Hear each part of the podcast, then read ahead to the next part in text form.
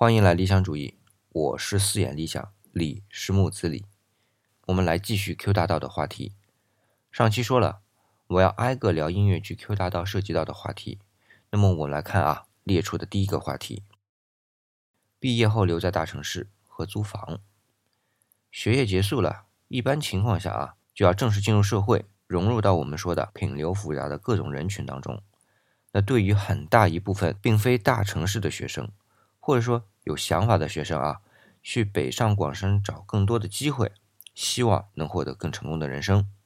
当然，不是说每一位刚进入社会的学生就一定会感觉到不太公平的遭遇，但是我想大多数人是有类似的情况的。比如说我吧，一开始一个学计算机的，因为各种原因，最后当上了仓库管理员。但事情往往就是这样。刚刚进入社会的年轻人，可能啊认为自己能够凭借自己的学识、自己的能力，哪怕是自己不怕苦不怕累的二杆子精神，能够获得相对自己比较满意的体面的工作报酬。但最后呢，发现实际上差距还是有一段的。不过我相信绝大多数人的遭遇还是会比 Q 大道理说到的幸运一些，还不至于还没正式报道就被炒了鱿鱼。但是生活还是要继续嘛，至少得有个地方落脚。这样才有机会进一步的向前发展。你连一个继续奋斗的基地都没有，怎么来谈进一步发展呢？所以啊，在大城市里租房就成了不可避免，但是又极为麻烦的一件事儿。想住好些的吧，没钱；想省钱吧，找不到那么好的房间，又觉得对不住自己。最重要的是啊，便宜的地方总是比较远，这省下来的钱全交代给了交通，而且还得搭上时间。大城市里嘛。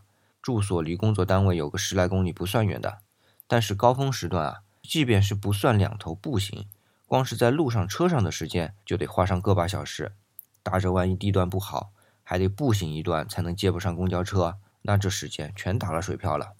哦，我记得我自己刚上班那会儿啊，一半的工资就是拿来租房的。一开始是为了上班近，租了离公司不远的房子，但是呢，只能租得起很老的房子，这窗框和墙啊都能有条缝儿。这大冬天的风一吹啊，即便是把门窗关得严严实实的，也能感受到屋外的风直接吹在皮肤上的凉爽。这受不了啊，就换了比较远的地方。房屋的情况呢是比较好，但是交通又成了大问题。这每天花在路上的时间啊，足够让自己睡上一大觉的。但是车厢里挤啊，根本不可能安稳的闭上眼。最后啊，只能选择合租。但是要知道，合租就会有很多不方便的地方。但是权衡各种利弊啊。合租还是最好的选择，所以很多人仅把这工作和租房一合起来了考虑，立马就觉得尼玛这是个庞大的系统工程啊！房子远了，如果还要工作近，那就只能选附近工厂的工作。工厂里不光穿着不光鲜，工作机会可能都不那么好。重要的是啊，对于将来的发展是不是有空间？去城里上班吧，光鲜不光鲜的先不说，住就成了一个大问题。更何况，现在大多数大城市里进行了房屋改造、新建啥的，这种便宜的老房子在市中心恐怕很难找到了，就得挤公交吧，挤地铁吧，这一来一回的，就把很多个人时间给谋杀了。这没了私人时间，谈个恋爱、约个会啥的，时间就少了，也会影响到个人进程啊。所以啊，各种纠结，在各种奋斗中不断的平衡、打破、再平衡、再打破。说到这儿，我就想起中文版的 Q 大道，把场景设在上海的闸北区。其实啊，说句良心话，对于刚进入社会的人来说，这已经算个好地方了，离市区又近，什么呀，这都已经算市区了，好不好？这房租又便，啊不，本来想顺着说的啊，这房租又便宜，但是一想不对呀，这房租可贵着呢。反正就一个字难，但我们也不能被难住啊。我想到的是两个方向，第一个从我们自身认识上啊，我们刚进入社会，没有经验。而且说到底，我们在学校里学到的大多数知识啊，在社会当中是用不着的，所以我们要重新学习，学习社会上用得着的知识。就比如这租房吧，如何不纠结，对吧？仔细想想，这不过是换了个学校再学习罢了，怕什么呢？反正学习是我们最擅长的，哪怕就像 Q 大道里边那位还没报道就被炒了鱿鱼的，不也在学习如何面对吗？那第二个方面啊，不要以老思想、老方法来重复学哥学姐们的生活。现在不是还有互联网吗？而且互联网能够提供给大家的不只是一个联通的工具，而是提供了各种平台、各种信息。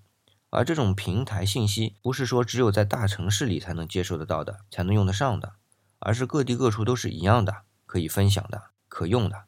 我们不说创业啊，但是我们已经可以将互联网融入到生活中去，让它提供给我们生活所需要的信息资源，甚至是工作。那么这些实体上、距离上的障碍啊，就可以很大程度上的排除了。当然，这只是我的个人观点啊，不知道你是否接受，或者说有所启发。但至少我呢，正在尝试。另外，再回过头说，那 Q 大道，它就是有这样的魔力，总是时不时的让我就想起了自己。我刚才那边嘚不嘚的时候啊，就一会儿想到了自己当时的这样，当时的那样。你要是也想自己当时的这样和那样，那就去 Q 大道吧。